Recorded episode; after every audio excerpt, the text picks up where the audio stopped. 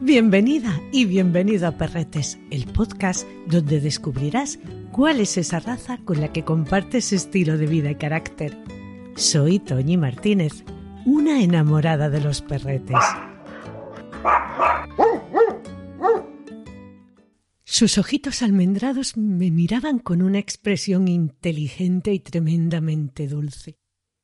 Aquella bolita esponjosa, nariz negra, pestañas blancas y una preciosa sonrisa llegó casi por casualidad para quedarse junto a mi amiga María, y tuve la suerte de disfrutar de ella hasta que nos dejó. Se llamaba Tara y era una samoyedo.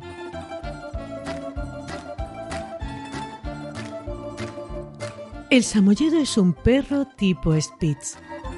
La Federación Cinológica Internacional encuadra esta raza en el grupo 5, perros tipo Spitz y primitivos, en la sección perros nórdicos de trineo. Sus orígenes los encontramos en el norte de Rusia y Siberia. Recibe el nombre de las tribus nómadas samoyedas junto a las que trabajaba allá por el año 1000 a.C. Su constitución es fuerte, posiblemente heredada de los lobos del norte. Cuidan rebaños de renos y los pastorean, ayudan en la caza, trabajan codo con codo con los humanos, les protegen de depredadores, tiran de sus trineos y barcas, comparten sus tiendas y duermen junto a ellos procurándoles calor. Eran perros también de compañía. La convivencia durante siglos tan ligada al humano ha dado lugar a que el samoyedo desarrolle un carácter dócil y cariñoso y que pueda adaptarse sin problemas a la vida fuera y dentro de las casas. En 1870, los occidentales llegan con las primeras expediciones polares y comienzan a interesarse por estos perros. Muchos vuelven a casa llevando con ellos a uno de estos perretes. Rápidamente se hacen populares, al igual que lo son a día de hoy. Los perros de las regiones más al sur eran negros, blancos y pardos, y su carácter era bastante independiente. Los del norte eran de pelaje blanco inmaculado y con un carácter mucho más dócil. El explorador británico Ernest Kilburn Scott lleva a cabo sus investigaciones en el Ártico en 1889 y de vuelta a Inglaterra, prendado por esta raza, vuelve con un regalo para su esposa, un cachorrete de color marrón. Otros exploradores y la familia del señor Kilburn comienzan a llevar más de estos perros a Europa. Los perros de esta familia serían la base para los amolledos europeos actuales. Estaban tan entusiasmados con estos perros blancos que deciden usarlos como base de su crianza. La raza se extiende por Europa. Algunas personalidades también se han rendido ante la belleza de estos perros blancos. Muchos exploradores del Ártico se ayudaron de Samoyedos en sus travesías, ayudando a que la fama de la raza creciera de manera considerable. También viajarían hasta el otro lado del mundo para explorarlo. Se cuenta que la perra que lideró la expedición de Amundsen al Polo Sur era una hembra llamada Eta. Esta perra sería la primera de la especie canina que pisaría el Polo Sur y que lo haría incluso antes de que lo hiciera el primer humano. Gracias a su belleza, una vez más, fruto de la casualidad y a su buen carácter, la raza se extendió por todo el mundo, siendo muy conocida y apreciada, y ejerciendo principalmente como perro de familia y compañía. El primer estándar de la raza se aprobó en 1909 en Inglaterra en esta fecha llegarían hasta América los primeros ejemplares. En 1913 se reconoce de manera oficial al samoyedo como una raza. A comienzos de 1920 se funda en Estados Unidos la primera asociación de cría, el Samoyedo Club de América, pero sería ya en la posguerra, a partir de 1950, cuando se populariza allí la raza. La Federación Cinológica Internacional lo define como un perro amistoso, vivaz y en alerta. El samoyedo es un perro de buen carácter, como ya te he dicho, familiar y cariñoso, muy despierto y algo travieso. Le encanta estar en medio de todo lo que su familia haga. Es fiel y sabe proteger su hogar y a los suyos. Pueden ser muy buenos guardianes. Ladrará cuando esté excitado, bien porque note algo extraño o sencillamente porque esté contento. Si va a convivir con gatos o con otros animales domésticos, es mejor que le acostumbres desde muy chiquitín. También habrás de hacerlo para que conviva con otros de su especie, porque pueden llegar a ser bastante dominantes. Esto no es ni más ni menos que lo que llamamos socialización.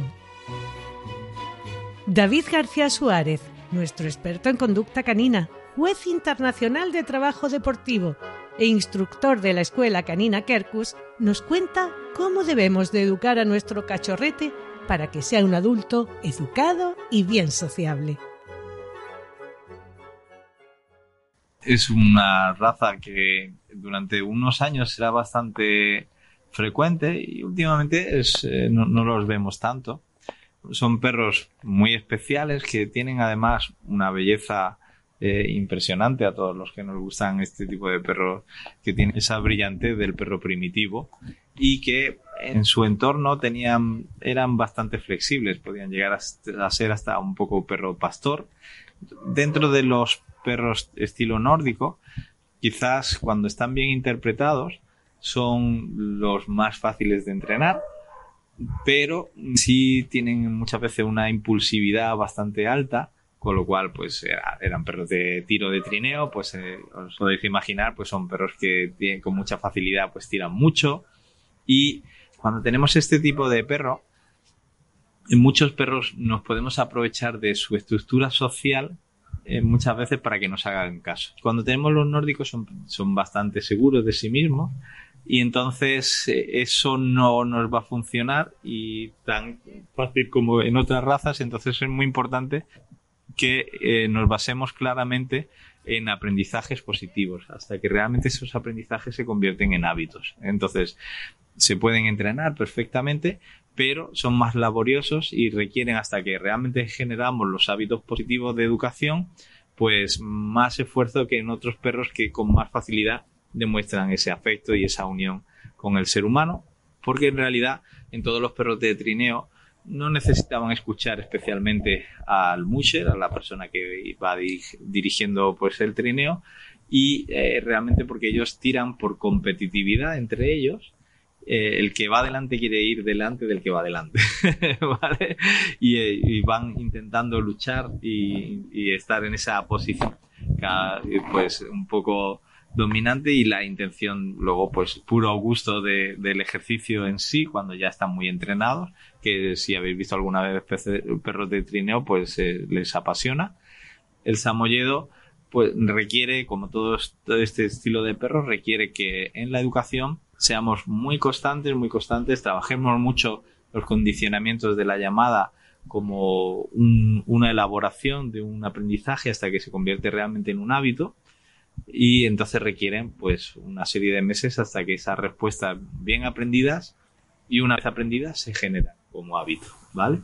Entonces son, son perros que eh, socialmente son bastante seguros, pero tienden a ser algo dominantes con otros perros, con lo cual esa parte social tenemos que tener cuidado. Al principio, evidentemente, no, pero cuando van madurando son perros que si intentan, pues esa función que les hacía ser fantásticos para el trineo, pues en la convivencia, digamos, normal, sí puede llevarles a ser algo, eh, algo pendencieros o algo dominantes con otros perros está dentro de lo normal y que no, no, son perros especialmente complicados en ese manejo, pero que hay que tener cuidado que no se nos vayan a hacer demasiado pendencieros con otros perros. Y en estos perros también eh, eran bastante vocalizadores.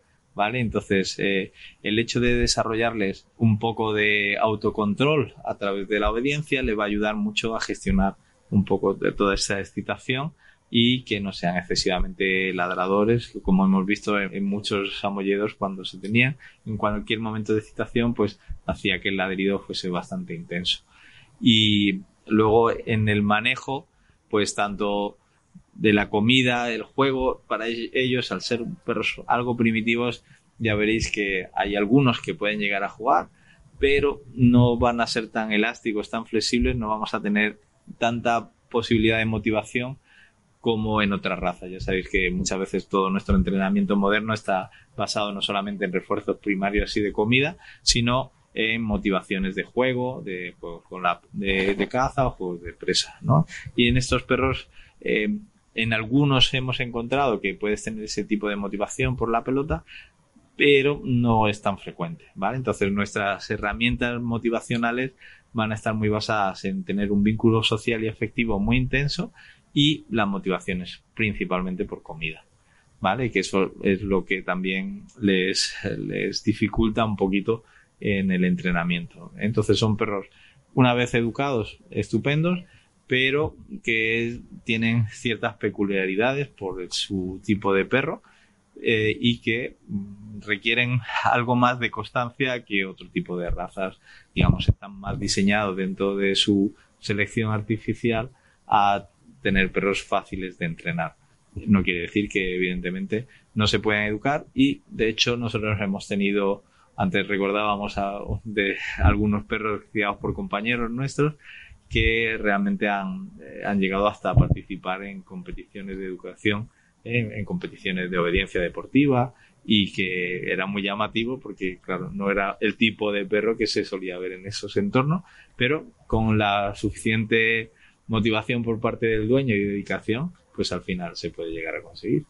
Básicamente lo que más les motiva en ellos es, siempre la motivación por comida. Entonces jugar bien con las pautas de alimentación y que en esas pautas de alimentación no seamos, seamos muy partícipes, ¿no? ¿no? No que el perrito se encuentre la comida, sino que muy buena parte, pues los previos antes de preparar la comida y, eh, digamos, la relación que hacemos que sea no de autoridad. Mucha gente me dice, pues yo le pido a mi perro que se quede sentado y no toca la comida. Yo siempre prefiero que el perro esté muy contento, muy alegre y que realmente ese vínculo afectivo que podemos generar a partir de la comida, pues lo cuidemos mucho y que sea pues una forma, digamos, de motivarlo y de incentivar su esfuerzo con facilidad. Le encanta seguirte con esa expresión de ¡Hey! Dime, ¿dónde vamos? Son ágiles, con una gran dignidad y gracia. Su presencia es imponente. Necesitan correr y esparcirse, jugar y desfogar. Siempre estará preparado para dejar salir su chorro de energía.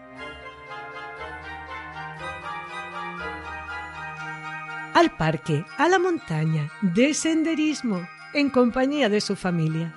Es el mejor regalo que les puedes hacer para que se sientan plenamente felices. Es el compañero ideal de deportistas. Les gusta el movimiento y la acción. Recuerda que detrás hay un gran perro de trabajo.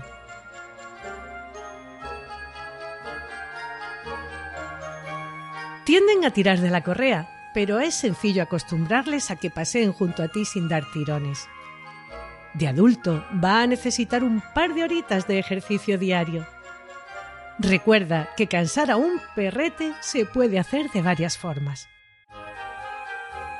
Por experiencia, te puedo decir que realizar juegos en los que tenga que pensar también es una forma de que desfoguen aunque su salud física necesite también de ese otro ejercicio. Siempre estará alegre y juguetón. Será un magnífico compañero para tus peques. Aunque no haya visto nunca la nieve, cuando se le presente la ocasión, observarás que ésta va grabada en su ADN. Se revolcará y retozará en ella con verdadero placer. Están bien adaptados al frío, pero les gusta estar junto a ti, en casa. Necesitan el contacto humano.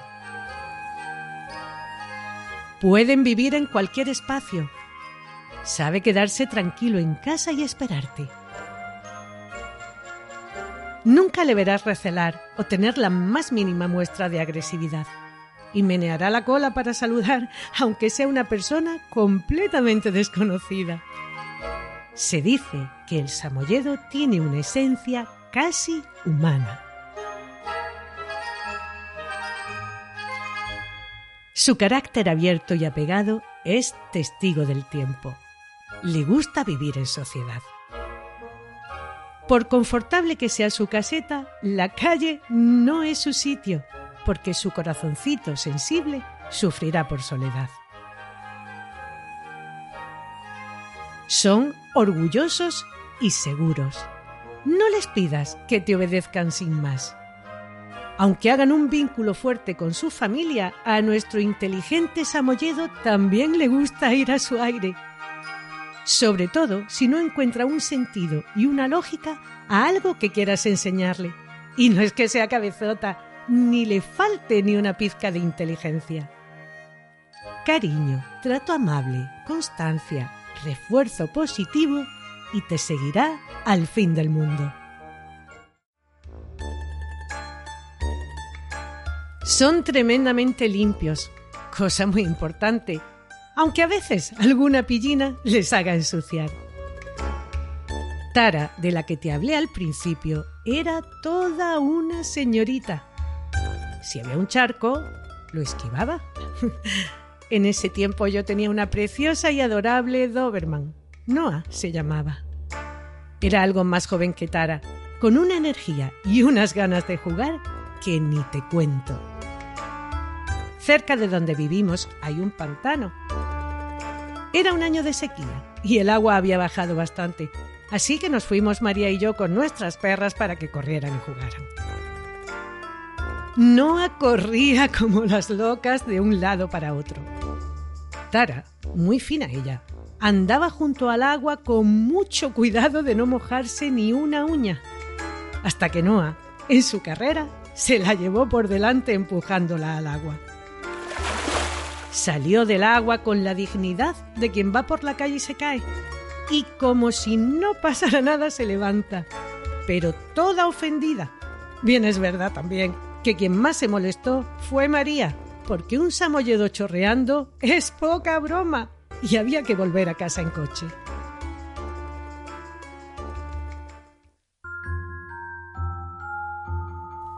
De cachorritos serán tremendamente traviesos. Más de una cosa te morderán.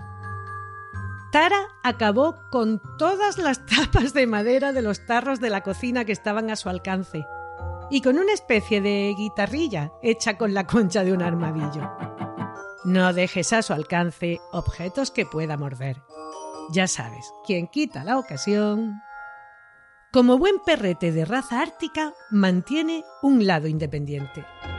Lo más probable es que cuando vuelvas a casa te reciba de la manera más afectuosa. ¡Qué bien! ¡Qué bien! Ya estás aquí. Y a continuación se vaya a su cama o a ese lugar de la casa en el que más le gusta estar. A Tara le encantaba cotillear todo lo que pasaba en la calle a través de la cristalera. Si nunca has tenido un perrete, esta puede ser una buena raza para iniciarte, aunque posiblemente ya no quieras otra que no sea un samoyedo. Su aspecto, a primera vista, ya nos embauca. Su pelaje blanco nos recuerda a una bolita de algodón. Podemos ver ejemplares siempre blancos, aunque pueden tener tonalidades en crema, galleta, plata blanca o plata galleta. Es un pelo denso, capaz de proteger del frío polar, de doble capa, con un subpelo lanoso y una capa exterior lisa y áspera. necesitan un mantenimiento, un peinado y cepillado semanal con la ayuda de un acondicionador. En el capítulo 1 te lo explico con más detalle y verás que mantenerlo bien es bastante sencillo. El samoyedo tampoco huele. Es conveniente bañarles con un champú específico para perros de color blanco. Suelen hacer una muda al año si viven en climas muy fríos, pero en climas más cálidos lo harán dos veces al año. Si sigues las pautas, no tendrás pelos en casa. Se adaptan bien al frío y al calor. Ya sabes, no se les pela.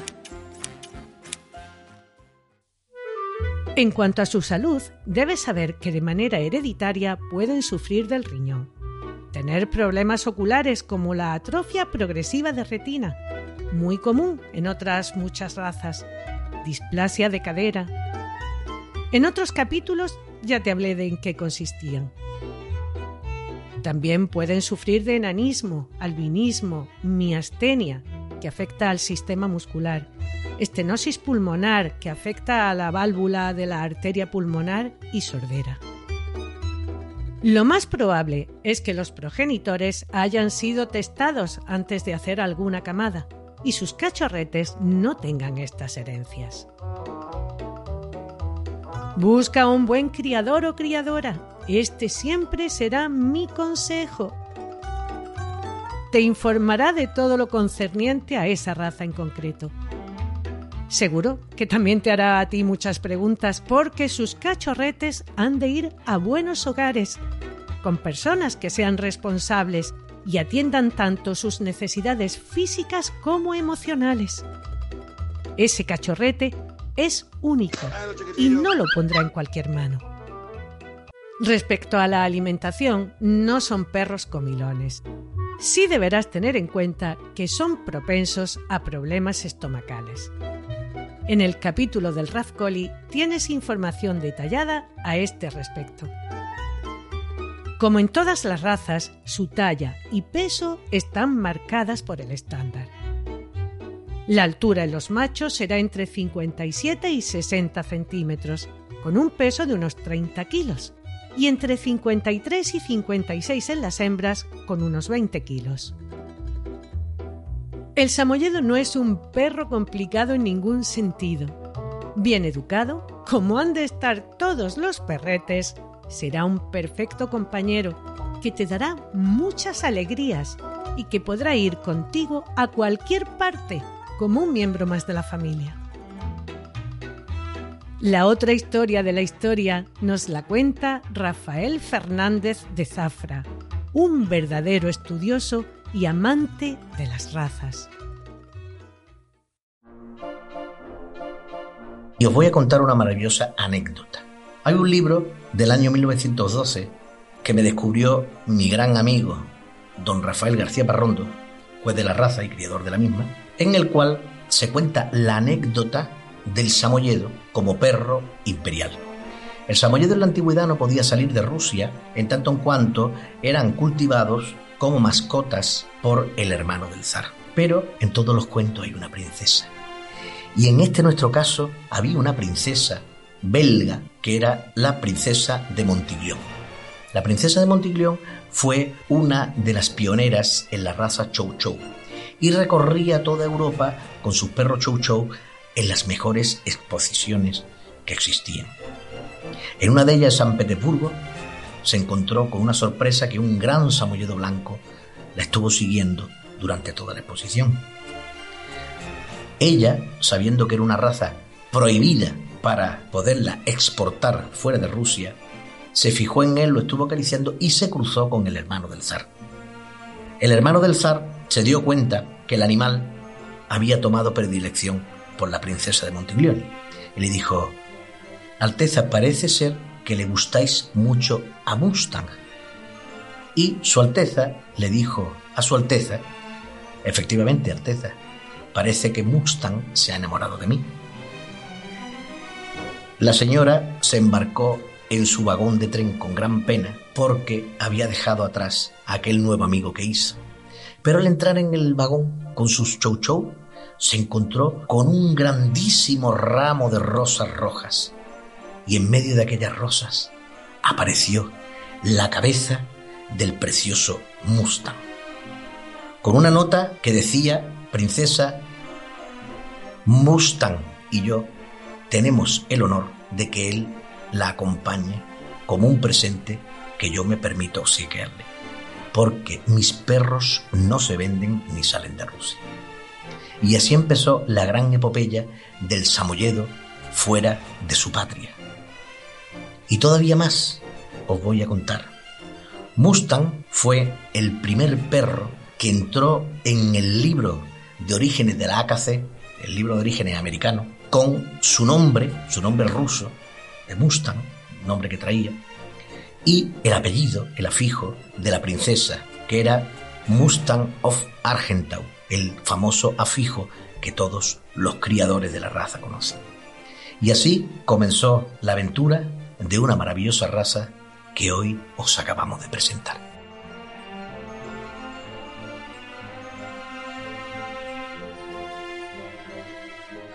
Espero y deseo que esto que te he contado te sea útil, que te haya resultado un buen primer contacto con esta raza y que te lo hayas pasado bien. La semana próxima te hablaré del tekel, aunque para la mayoría son perros salchichas.